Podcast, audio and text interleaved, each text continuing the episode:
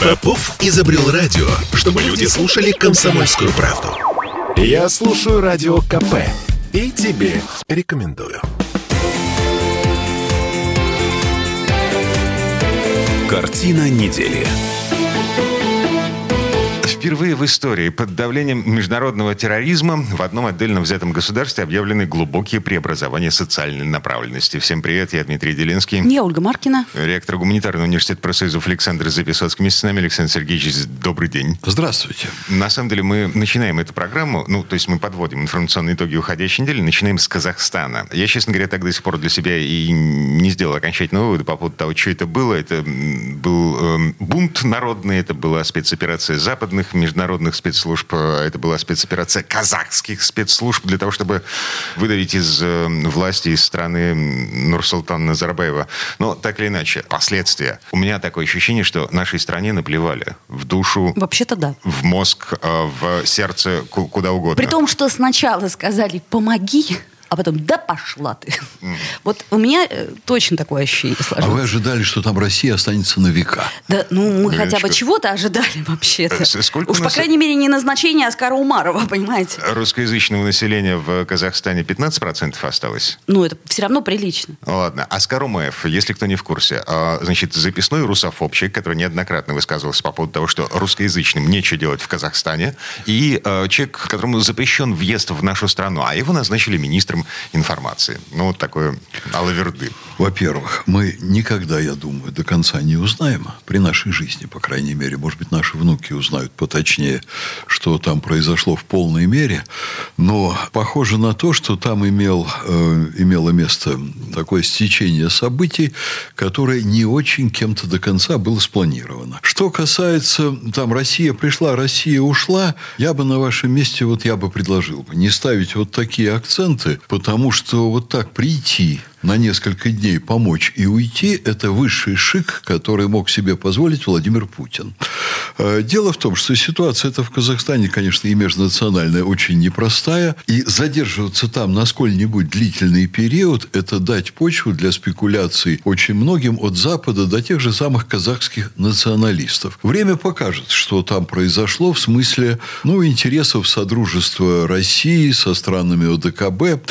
По-моему, по-моему, это это э, огромный плюс, огромное положительное явление в целом. И вот э, скорый уход России оттуда – это также очень стратегически, не тактически, а стратегически очень хорошая точка в этой короткой истории. А на а... самом деле большая история, она продолжается. Александр Сергеевич, точка на самом деле не поставлена. Значит, э, на этой неделе начали выводить войска и одновременно обнаружили, ну, поскольку в Казахстане ни помидоров, ни мандаринов нет, там животноводство в основном развито это? Сыры, колбаски. А, мясо, вот это все. Я а, поняла. Значит, У да. нас закроется рядом с домом казахский магазин. Роспотребнадзор обнаружил ящур в казахских буренках.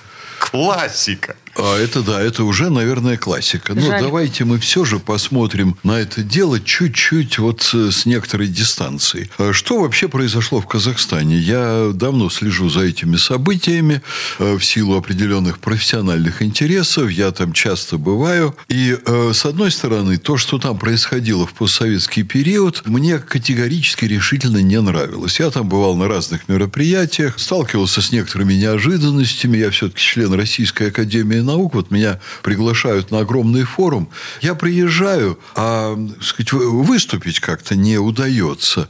И казахи смотрят так сверху вниз, а ты там кто такой, и чего ты приехал. Я помню, вы рассказывали историю о том, как списочный состав э, какого-то ведомства, которое... Министерство образования. А, чудесно. Значит, да. во-первых, ни одной русской фамилии, единственная не казахская фамилия... Э, Кореец, Кореец, который отвечает за хозяйственную часть, за уборку помещения. Mm-hmm. А с другой стороны, а можно ли было ждать от Казахстана после крушения Советского Союза чего-то иного, как только вспышки национализма. Слушайте, но, но все эти годы, в отличие от нашей страны, Казахстан выглядел островком стабильности. Никакого терроризма, никакого экстремизма, никаких э, проявлений.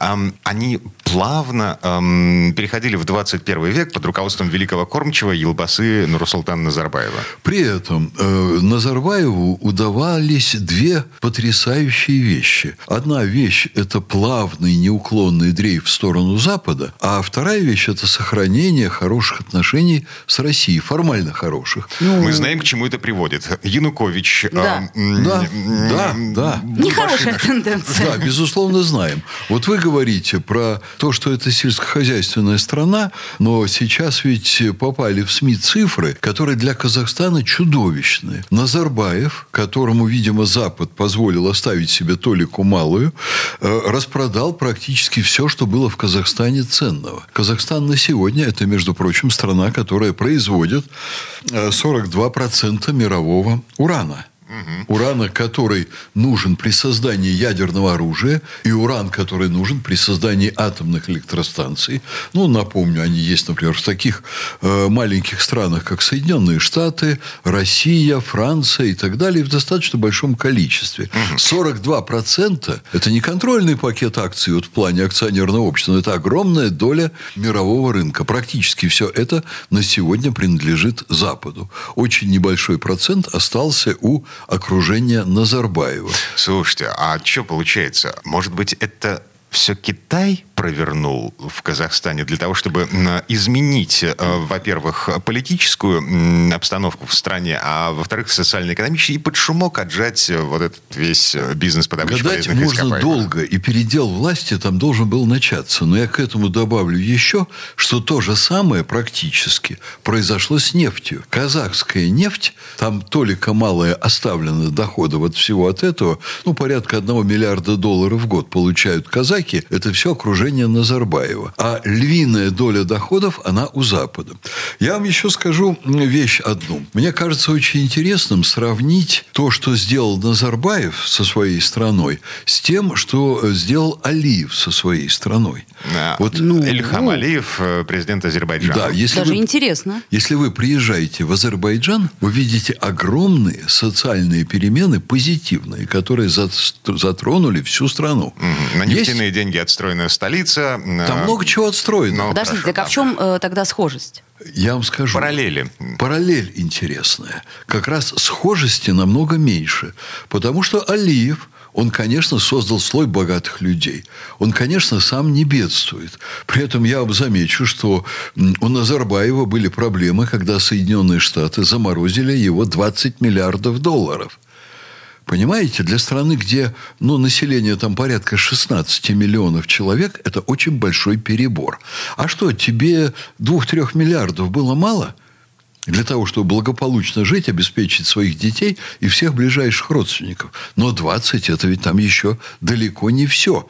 Там аппетиты, ну, как у Каддафи, как у Асада, которые там потеряли э, в свое время в западных банках больше 100 миллиардов долларов каждый. Там несколько лидеров стран, э, там Мубарак потерял больше 100. Вот зачем это?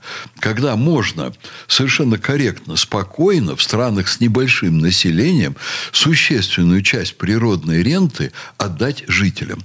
Вот я вам скажу, как я в Саудовской шел... Аравии, например. Да, я шел, шел по Баку, и я видел людей, которые приехали с гор. Это по их виду видно, что они там вот это селяне, они приехали откуда-то издалека. Идет семья, муж, жена и несколько детишек. Все тащат пакеты из великолепных магазинов с, великолепной, с великолепными товарами. Это выходной, по-моему, суббота была. И у каждого на лице счастье. Вот им хорошо, они сюда приехали. Это их столица. Это они с деньгами приехали. Это они тут угу. что-то накупили. И на этом фоне вспоминаем видеозаписи из э, январского новогоднего э, Казахстана, из Астаны, из Алматы. Да там в... Э, выходцы вот с тех самых Да это гор. же чудовищно. Чуть-чуть от Алматы, там уже просто трущобы такие. Это вот можно просто погуглить и посмотреть. Это чудовищно. уровень рабовладения. Ну да. Только ситуация когда хозяин не желает содержать раба и дать ему там минимум пропитания. Ну хорошо, предположим. То есть все-таки рабы восстали. Вы знаете, что качнуть население в такой стране чрезвычайно просто. Так вот вопрос, ради чего казахская элита, по сути, разорила всю страну и передала национальное богатство на Запад. А для того, чтобы быть на Западе своими, для того, чтобы там свои деньги держать легко, для того, чтобы там э, чувствовать, что ты не попадешь под преследование, что ты у себя там не сделал в Казахстане. Эта ситуация, она, конечно, сама по себе создает нестабильность. И когда Назарбаев уходит, и его клан уходит, э, ну, конечно, начинается передел собственности. Ну, понимаете, есть разница между поводом и причиной, да? То есть то, то о чем вы говорите, это причина. А что было поводом? Вот мне интересно именно э, тот, та самая искра. То есть от кого она пошла? Да, элементарно. Это как в случае с э, ближневосточной арабской весной. Э, мало это, в одном городе э, жители восстали против того, что власти подняли цены на газ в два раза. Ну, теоретически мне понятно. А практически кто бенефициар? Я не верю в такие истории, вот, Я к думаю, сожалению. внимательно следил за этой историей, следил за Западом. Запад был застигнут врасплох. Но вообще-то все были застигнуты врасплох, я насколько не, я понимаю. не знаю, все ли. истории. Кто-то был застигнут началом, кто-то врасплох, кто-то продолжением, а кто-то финалом. Вот. Но Запад был за, застигнут врасплох точно. Я видел, как менялись сообщения западной прессы. Я был в это время в Швейцарии, я видел, как это все, э, так сказать, освещалось, что говорили в Лондоне, что говорили в Америке. Они не знали, что им говорить. Это вообще удивительная история. При всем при этом, конечно, основные акторы, они были в в Казахстане. Э, вот сейчас я так себе это представляю, я могу тоже ошибаться, конечно, но я себе представляю так, что историю эту начали люди Назарбаева, а закончил no. на сегодня эту историю Такаев. То есть, ага. все-таки Такаев был бенефициаром? Кон... Нет, не было, стал. Так, стал. Вот в этом месте давайте прервемся, на двухминутную паузу сделаем, вернемся в эту студию совсем-совсем скоро. Картина недели. Я слушаю Радио КП, потому что здесь самая проверенная и оперативная информация. И тебе рекомендую.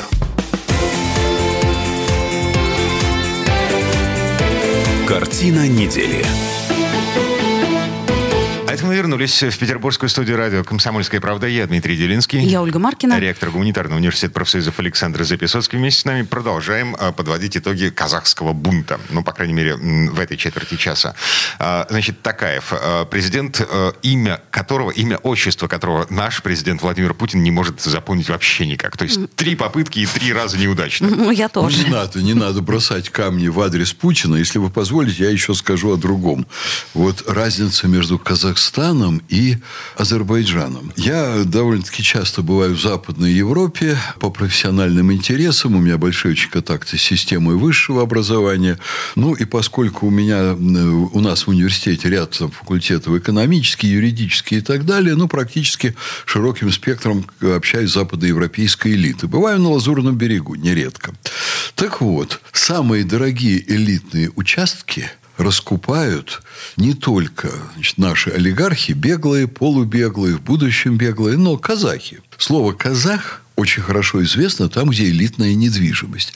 Я что-то совсем там не замечаю, чтобы раскупали виллы стоимостью много миллионов долларов, чтобы раскупали люди из Баку банки приезжают открывать счета. Казахи.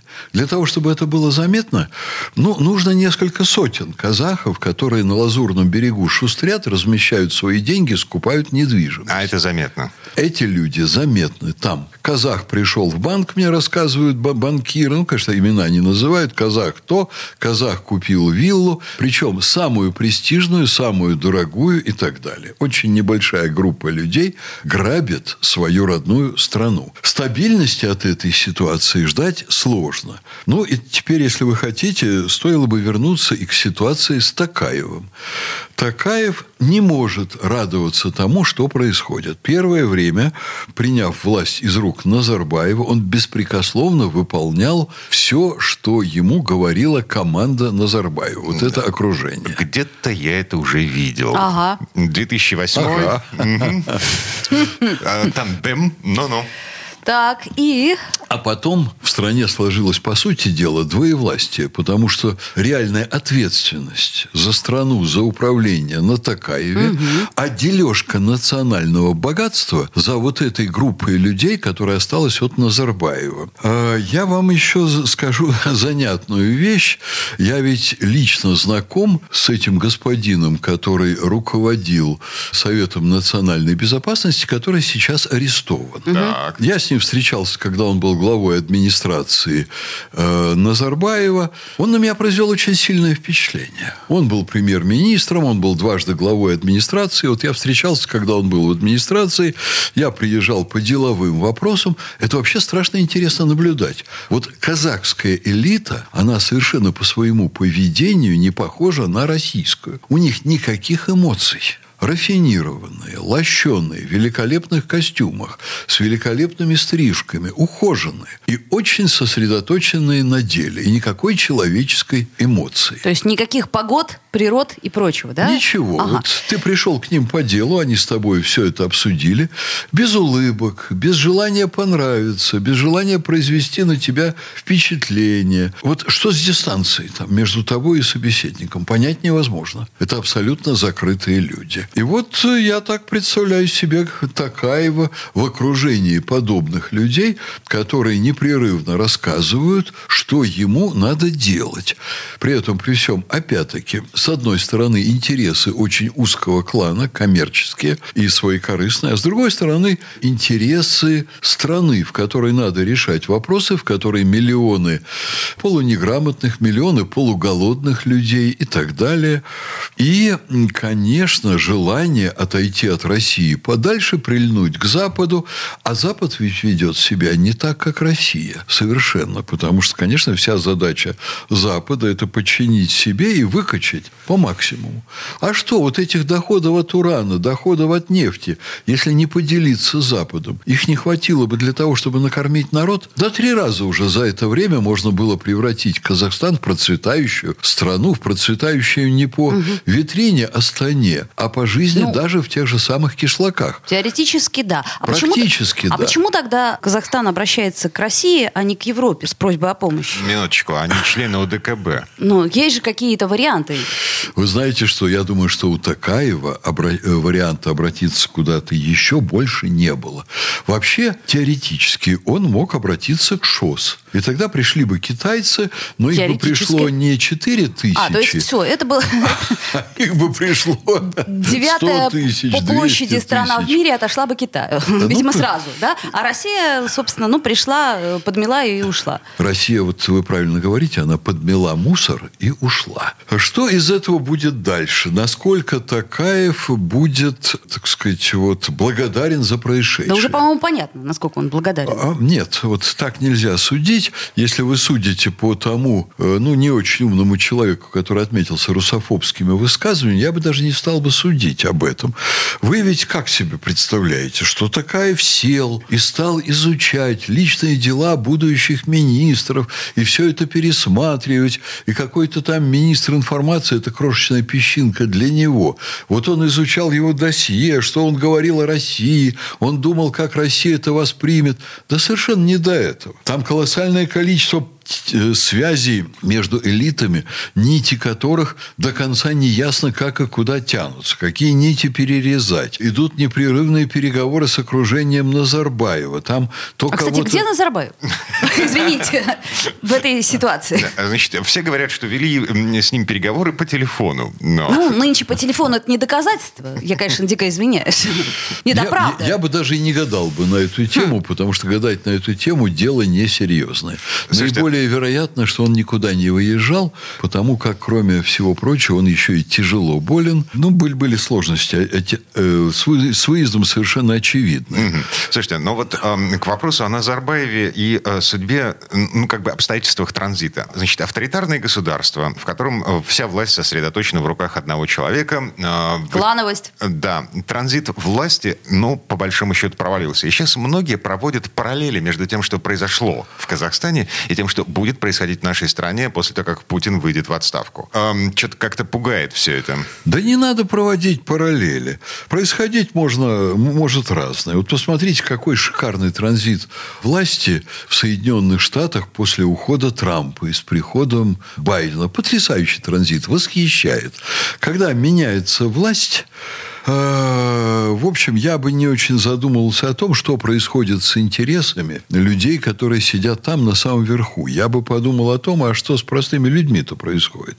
Посмотрите, нам не надо ходить в Казахстан, чтобы посмотреть значит, на то, какие опасности грядут. Вы посмотрите на то, какой кошмар произошел в Соединенных Штатах при вот этом самом транзите власти. Закончилась демократия, закончилась нормальная жизнь, закончилась система классических ценностей.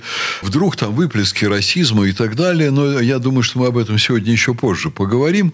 Вот, поэтому, конечно, любой транзит власти несет в себе очень большие опасности. И все разговоры о том, что якобы существуют какие-то там демократические системы, и вот какие-то там устойчивые, стабильные демократии, которые предохраняют от неприятностей, это полная туфта. Угу. Посмотрите на Соединенные Штаты, никаких железных рецептов, гарантирующих стабильность, не существует в природе вообще. К вопросу о Казахстане. Значит, после того, как на улицы э, казахских городов вышли бунтовщики, которых э, президент Казахстана объявил э, международными террористами, причем причастность к той или иной стране, к той или иной политической силе этих международных террористов до сих пор неясна, туманно, вообще непонятно, кто эти люди были, на чьи деньги наняты. Объявлено о том, что Пятилетний мораторий на повышение зарплат госслужащих. Значит, в избирательные бюллетени вернут графу против всех. Перетряхнут э, государственные банки и государственный бизнес на предмет лишних людей и неучтенных доходов. Ну, короче говоря, результат бунта на лицо. Власть пытается повернуться лицом к людям. А я не знаю, результат ли это бунта или это назревшая общественная необходимость, на которую Такаев реагирует, поскольку у него-то нет 20 миллиардов Соединенных Штатах. Ему досталась очень-очень непростая ситуация. А и бежать некуда. Нет. так вопрос о том, что ему пора бежать и не стоит, наверное, если бы встал, то нашлось бы куда. Ну, так, в начале вот. января стоял. Но им бы надо казахам пожелать стабильности и, вы знаете, обретения национального спокойствия. Mm. Вот, поскольку их э, вообще отношение к русским носит несколько нервический характер. Ну, это очень мягко скажем. Э, мягко скажем, да. Ну, не так, как на Украине. Ну, а как себя должны вести казахи казахи, у которых на протяжении десятилетий всегда, если где-то начальник казах, то второй, первый заместитель, второй сотрудник по рангу должен быть русский, который будет исправлять косяки казаха. Угу, да, ну, и вот на этом фоне э, сколько лет прошло с тех пор, как Казахстан перешел с кириллицы на латиницу? Да немного. Год, два? Год, по-моему, да. Вот. Ладно, с интересом наблюдаем за тем, что там происходит. Э, не только с интересом, но еще и с подозрением. К Давайте с доброжелательностью будем следить и с пожеланиями успехов на их э, многотрудном пути. Это Александр Записоцкий, ректор Гуманитарного университета профсоюзов. Мы вернемся буквально через пару минут. Картина недели.